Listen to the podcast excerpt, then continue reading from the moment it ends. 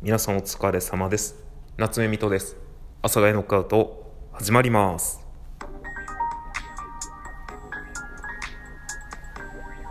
はい。というわけでですね本日はですねお便り返信をさせていただきたいと思います。最近ですねまたお便りをちょこちょこっといただいておりましてその返信が溜まってしまいましたのでお便りを返信させていただきます。えっ、ー、と本当ねあの5月5日のイベントの時にですねたくさんの方からギフトいただきましてこちらの収録の方にそちらの方も合わせて本当にありがとうございます。でこちらの方はですねあのまたそれにプラスお便りもいただいたという感じのことに返信をさせていただきたいと思います。それではこちら、えー、南半球のキウエさん。子供の日お疲れ様でした。そしておめでとうございます。私の5月の食費有意義にお使いくださることを願いますそして今日はなんだか残っていた分を美味しい棒で投げておきます私の推しは推しは別ですということでね、美味しい棒を5本と一緒にいただきました。本当にありがとうございます。皆さんのね、応援のおかげで、本当にキウエさん、ありがとうございます。さらにね、美味しい棒5本いただきまして、もう本当にこのスコアのおかげでですね、子供の日トップを取れたというのもね、あると思います。ありがとうございます。本当聞いてくださっていて、押していた、ま、ちょっと最後のね、推しは別ですっていう文は、もしかしたらちょっといらなかったのかま、かまって何？いらなかったのかなっていう気もするんですが、ありがとうございます。またですね、えタイミング合えば、収録、配信、聞かせていただきたいと思います。ありがとうございます。で、えー、もう一通お便りいただきました。花見正さんからです。昨日はライブ配信イベントにおいでくださいまして、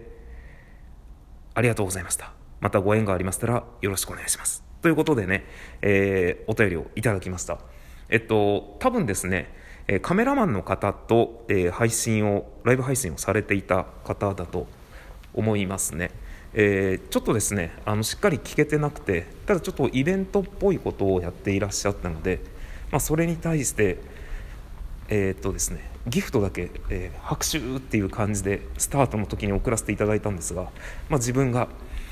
えー、しっかり聞けてなかったのでちょっとなんか罪悪感の方があるんですけどもお便りをねいただきましてありがとうございます。という2通のお便りに返信という形になります。本当にですね子どもの日皆さんのおかげで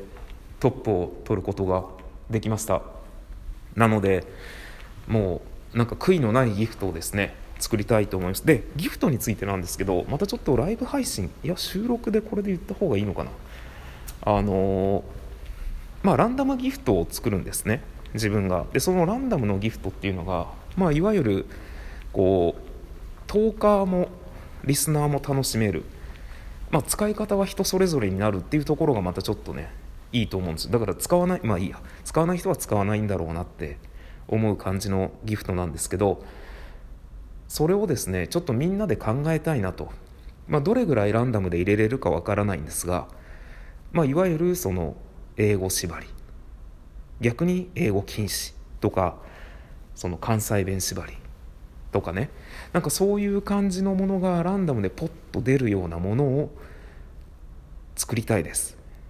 作ってみたいです。